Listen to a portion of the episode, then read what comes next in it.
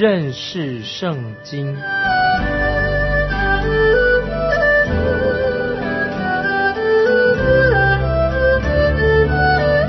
认识上帝的话，把上帝的话带到全世界。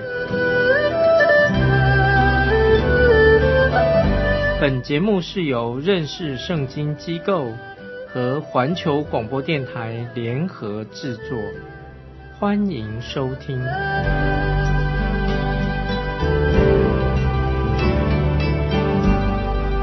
亲爱的听众朋友，你好，欢迎收听认识圣经，我是麦基牧师。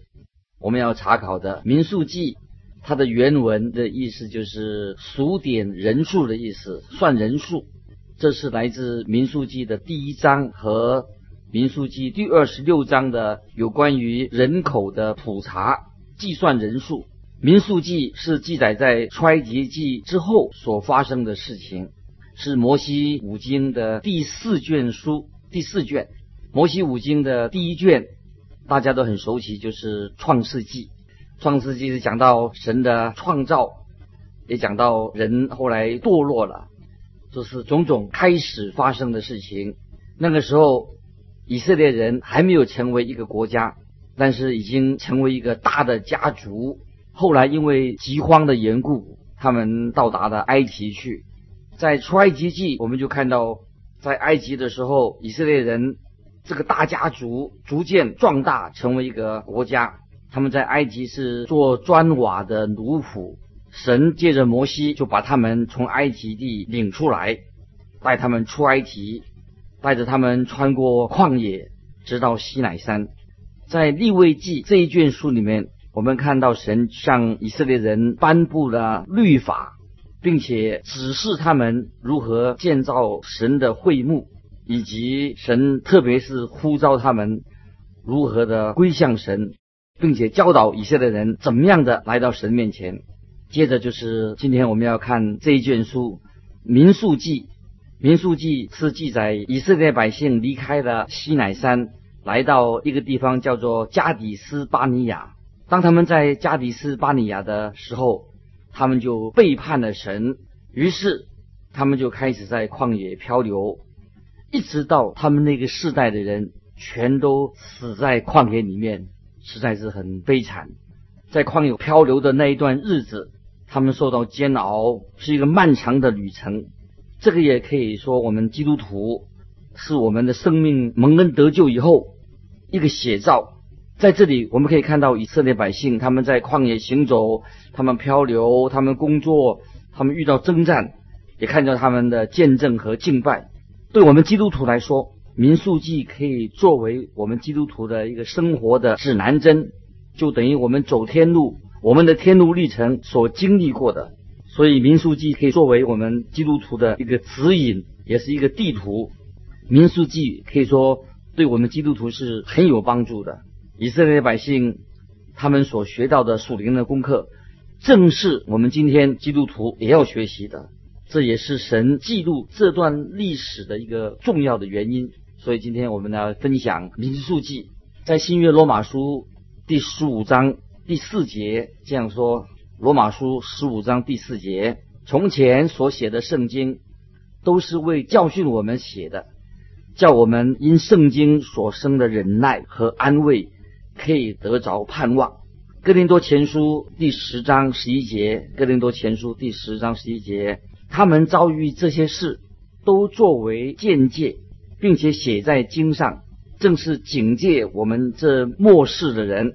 在新约希伯来书十一章十三节这样说：这些人都是存着信心死的，并没有得着所应许的，却从远处望见，且欢喜接受，又承认自己在世上是客旅，是寄居的。接着我们又看一节圣经，新约彼得前书彼得前书第二章十一节这样说：亲爱的弟兄啊，你们是客旅，是寄居的。我劝你们要禁戒肉体的私欲，这私欲是与灵魂征战的。我们再看一节，对我们有很大鼓励的经文，就是耶稣所说的，在约翰福音第十七章十四节、十五节，约翰福音十七章十四、十五节：“我已将你的道赐给他们，世界又恨他们，因为他们不属世界，正如我不属世界一样。我不求你叫他们离开世界，只求你保守他们脱离那恶者。”亲爱的听众朋友，以上的几段经文都是说到我们基督徒。在地上该如何的学习信心、依靠神的功课？在圣经当中，就是这前五卷书啊，我们称它为摩西五经，是由摩西撰写的。这个五卷书在圣经当中可以通称为叫做律法书。律法书，摩西五经也叫做律法书。关于摩西是不是这个五经的作者，虽然曾经有争论过。但是根据保守派的圣经学者，还有考古学家都确认，这段经文这几卷书都是由摩西写的。摩西确实是这五经的作者。在这里有一件很有趣的事情，就讲到以色列人，就是他们在西乃山的时候，从西乃山到加底斯巴尼亚这个地方，从西乃山到加底斯巴尼亚这个地方，它的距离是有多远呢？就是一百五十公里到两百里之远，需要走十一天的路程。这是根据《生命记》第一章第二节，就是他们要从西乃山到加迪斯巴尼亚，距离大概两百公里左右，需要用十一天的路程。但是以色列人竟然用了四十年的时间才走完这一段路程。听众朋友，你认为他们原因是什么？就是因为他们对神缺乏信心，他们不信，他们拒绝进入迦南美地，因此他们就在加迪斯巴尼亚这个地区漂流。他们在这里绕来绕去，绕了一大圈之后，仍然回到原点，到加迪斯巴尼亚。为什么呢？他们对神没有信心，他们不信神对他们的应许。现在我们来看有关于民数记。它的第一章到二十六章当中提到有关于人口普查啊，就是数算这个人之间的事情。我们看见以色列百姓他们在旷野一共漂流了多少时间？漂流了三十八年又十个月的时间。这段很长的时间，他们从帐篷的第一次迁移开始，迁移帐篷开始。一直到会幕被建造起来，这两次的人口普查的数字看来，他们的人口的数目不但没有增加，而且是降低的。你们知道，在民数记第一章四十六节，他们提到他们可以打仗的人，第一章提到他们打仗的人是有六十万三千五百五十人，有这么多人。可是到了民数记最后一章，就是。二十六章民书记二十六章五十一节提到可以打仗的人是六十万一千七百三十人，我们看起来人数反而比以前少了，比以前少的一千八百二十人。神原先对以色列人的旨意是要给他们祝福，给他们加倍的祝福，给他们很丰盛，但是由于他们不信，所以他们就在旷野里面漂流。失去了神的祝福，所以根据这个人口普查，帮助了我们了解当时出埃及的人数大概有多少。有一位学者，他曾经指出，大约他用这样来计算，因为以色列人有六十万人可以作为打仗的男人，有六十万，那么从这里可以估计，应该有四十万的妇女。所以六十万的可以打仗的青年人、男人，那么妇女大概是四十万左右，那么一定当中有二十万的老人，年长的大概有二十万人，又加上小孩子，大概有八十万人。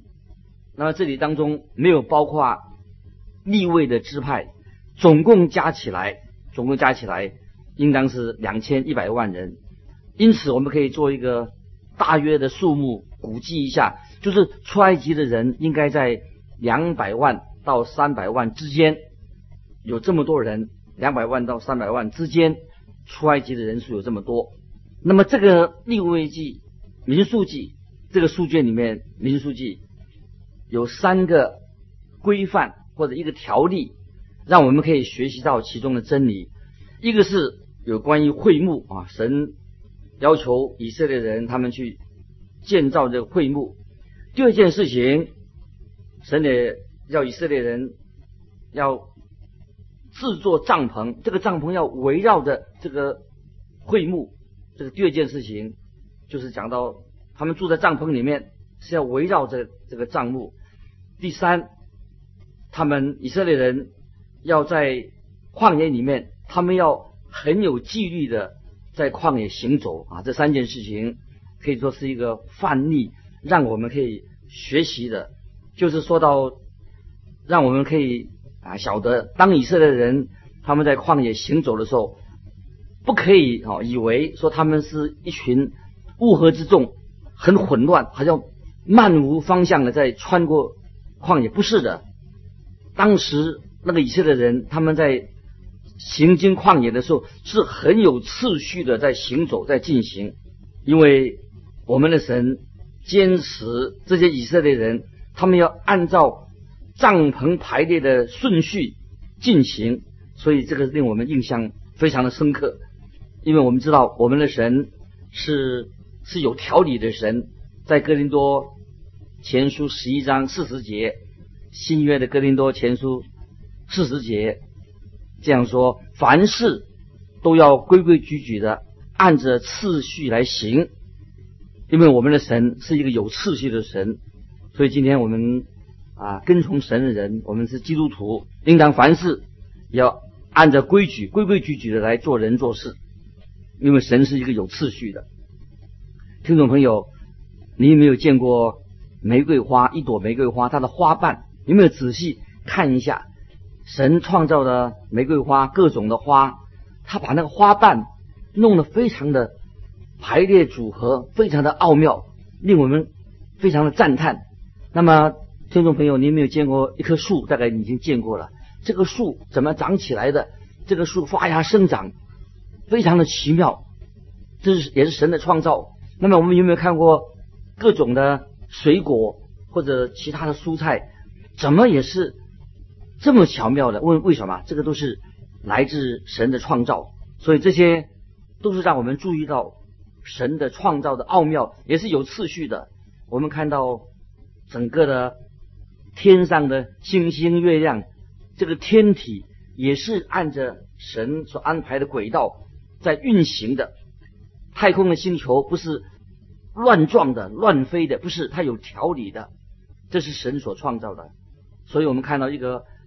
宽阔的空间，巧妙的安排在当中运行，这一切我们可以说是都是神的精心的安排，他的制作。所以，我们是住在一个神彰显神的大能和他的次序的个宇宙当中。诗篇十四篇第一节这样说：“愚顽的人心里说没有神。”意思就是说，只有愚顽的人。他们才做一个无神论，他不相信有神，他也没有看到这个宇宙向他们发出的信息。神是完美的、有秩序的，他证明了这件事情。我们看到这个浩瀚的宇宙是由神来掌管一切，他就是神，显出我们的神有无穷的智慧。感谢神啊！这是我们今天啊敬拜的这位神，我们的救主。接下来我们看。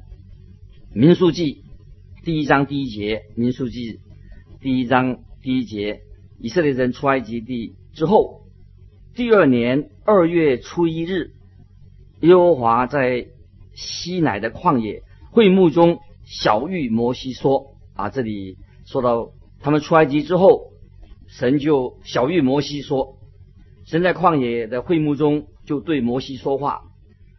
这个会幕在旷野当中。”就好像今天我们的教会也是在这个世界上，对不对？在世界中，主耶稣在约翰福音十七章十五节这样说：“我不求你叫他们离开世界，只求你保守他们脱离那恶者。”今天的教会就是你跟我，我们属于教会的，是活在这个世界上。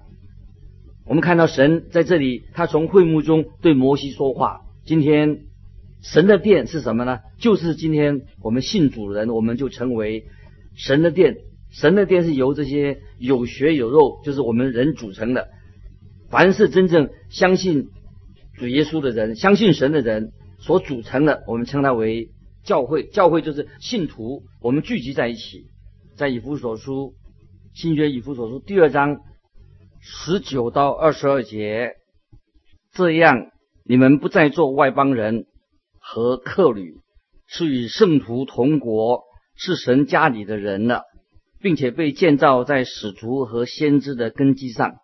有基督耶稣自己为房角石，各房靠他联络的合适，渐渐成为主的圣殿。你们也靠他同被建造，成为神借圣灵居住的所在。感谢神，教会今天的教会就是由这些人所组成的。以弗所书第二章第十节也这样说：以弗所书二章十节，我们原是他的工作。在基督耶稣里造成的，为要叫我们行善，这就是神所预备叫我们行的啊！感谢神，今天每一个基督徒，我们都是神的工作，神所做成的，在耶稣基督里面所造成的，目的是要我们行善，我们要行神预备叫我们所行的，这是今天基督徒啊成为教会的一员，教会就是信徒。聚集在一起是神的工作，是神的殿。接着我们请看《民数记》第二、第三节，第一章二三节，《民数记》，你要按以色列全会中的家世、宗族、人民的数目计算所有的男丁。凡以色列中二十岁以外能出去打仗的，你和亚伦要照他们的军队数点。这里我们看到。以色列的子民开始来被数、被点名了，开始点名，目的是要建立一支强大的军队。军队做什么呢？就是为了预备要打仗。当他们在埃及做奴隶的时候，我们的神曾经为以色列人为他们征战。他们那个时候自己不需要去战争，可是现在他们已经被带领出埃及，进到旷野这个地方了。这个时候，他们就要跟敌敌人面对面要征战了。他们的敌人已经在那里等着他们了。我们看新约以弗所书六章，以弗所书六章十到十二节，说到我们信徒神的儿女会面临到征战的问题。以弗所书六章十到十二节，我还有末了的话，你们要靠着主。依赖他的大能大力，做刚强的人，要穿戴神所赐的全副军装，就能抵挡魔鬼的诡计。因我们并不是与属血气的征战，乃是与那些执政的、掌权的、管辖这幽暗世界的，以及天空属灵气的恶魔征战。这里讲到神的儿女要用神给他们的奇妙的救恩，神的特别的能力。不但是救赎了他们，现在我们基督徒就是活在一个邪恶又败坏的世界上。我们要跟这些执政的、掌权的、管辖幽暗世界的，以及空中属灵气的恶魔做一个征战，因为我们活在一个邪恶败坏的世界当中。就像这个时候，以色列民他们也活在旷野里面，所以我们今天也活在一个有罪恶。充满的一个旷野当中，虽然神已经因着他的大能、他的恩典，已经救赎我们脱离罪恶的捆绑，但是我们仍然要面对这些属灵的仇敌、空中属灵气的恶者，要做属灵的征战。感谢神，我们也靠着主的大能可以胜过他。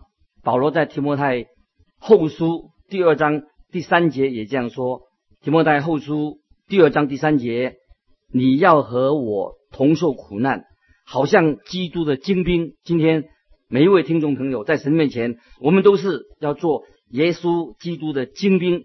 提摩太后书第六章十二节又说：“你要为真理打那美好的仗，持定永生。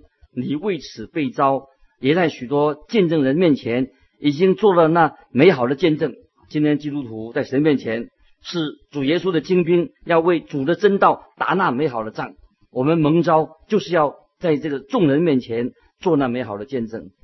这里我们看到，这是以色列人第一次他们听到有关于战争的事情。在民书记这卷书里面，我们就看到他们看见啊战争，看到号角，看见打仗的事情，看到巨大的敌人。今天。每一个基督徒，我们也同样活在一个有战争的属灵征战的这个世界上。今天有人以为说，哦，我们大家现在要讲到和平，和平就到来的。他们谈论说，我们要有爱，我们不要战争。可是他们正在谈和平、谈战争、谈爱的时候，就引发了许多争论，造成很多的分裂。所以今天每一个基督徒，我们知道啊，真正的和平。是还没有到来。有时我们对真正的和平并不太知道，他们是不是不不明白？我们今天所住的是一个很严重败坏的一个世界，里面有罪恶的世界。我们周围会有一些恶人，没有悔改的人，不管你喜欢还是不喜欢，总是会引人引发许多的争端，引起战争。这个是我们今天所住的世界所面对的这些很可怕的问题。接着我们来看《民书记》第一章第四节。每支派中必有一人做本支派的族长，帮助你们。民数记是做人口普查作为开始，听起来人口普查，我们觉得哎呀，真的这个不会感兴趣。有人认为用五十四节这么长的经文呢来记载人口普查，不是很无聊吗？为什么要弄这么多细节呢？但是我们要知道，这些细节对神来说是非常重要的。如果我们去好好仔细的，就会能看得出来，这是一项非常重要的真理。就会你就会发现，这个对我们非重重很重要，也是你会让你很很有兴趣的。首先，我们就看见神，他对每一个人都很关心啊，神也关心。今天听众朋友，就是你自己，神非常关心你。我们常常喜欢看到一些群众运动，一大群人在那里，他们的存在。当然也是必要的，也是群众运动当然扮演一个重要的角色。但是对神来说，神对于每一个蒙恩得救的人，每一个个人，上帝都是非常关注的。我想今天神也非常关注我们每一个听众朋友，就是你自己。所以在这里，我们看见神是很在乎我们每一个人的所作所行的。摩西跟亚伦他们要做一次人口普查的时候。神就指定每一个支派都要派一位族长帮助他们。那么这些族长的名字也把他名字写出来记下来了。虽然每一个名字对神来说要记得，很明显的都是非常的重要，也是很有意义的。你能够明白这些希伯来文的名字，这个名字的含义，你就会很惊奇，让你惊奇。现在我们看第一章第五节。一章五节，他们的名字属流变的有四丢尔的儿子以利续。虽然听起来好像哎，这个是谁呀？让我来解释一下，刘辩就是雅各的长子，他却没有被选上作为这个族长。在创世纪四十九章，创世纪四十九章三到四节提到他的名字，他说刘辩呐。你是我的长子，是我力量强壮的时候生的，本当大有尊荣，权力超重。但你放纵情欲，滚沸如水，必不得居首位，因为你上了你父亲的床，误会了我的塔。所以刘辩他因为是滚沸如水，意思是他这个人是非常不稳固的，所以。从他的支派当中被选出来的族长，必须要是与众不同的。所以我们看到以利续是四丢儿的儿子，他就被选出来来帮助摩西跟亚伦来数点人数。以利续的意思就是神就是磐石的意思。是丢尔，是丢尔什么意思呢？就是神就是烈火。所以我们看到以利续是神是磐石。虽然啊他是属于这个滚沸如水的这个支派当中，但是他知道他所信的神就是磐石，是稳固的。所以我们看到在摩西之歌里面称颂神说，神就是他们的磐石。这个人已经知道，神就是树立在旷野当中的一个磐石，稳固的磐石，它是我们可以依靠的坚固的磐石。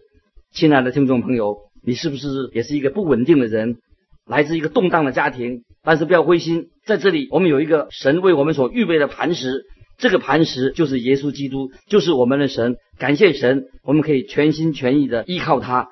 今天时间的关系，我们就分享到这里。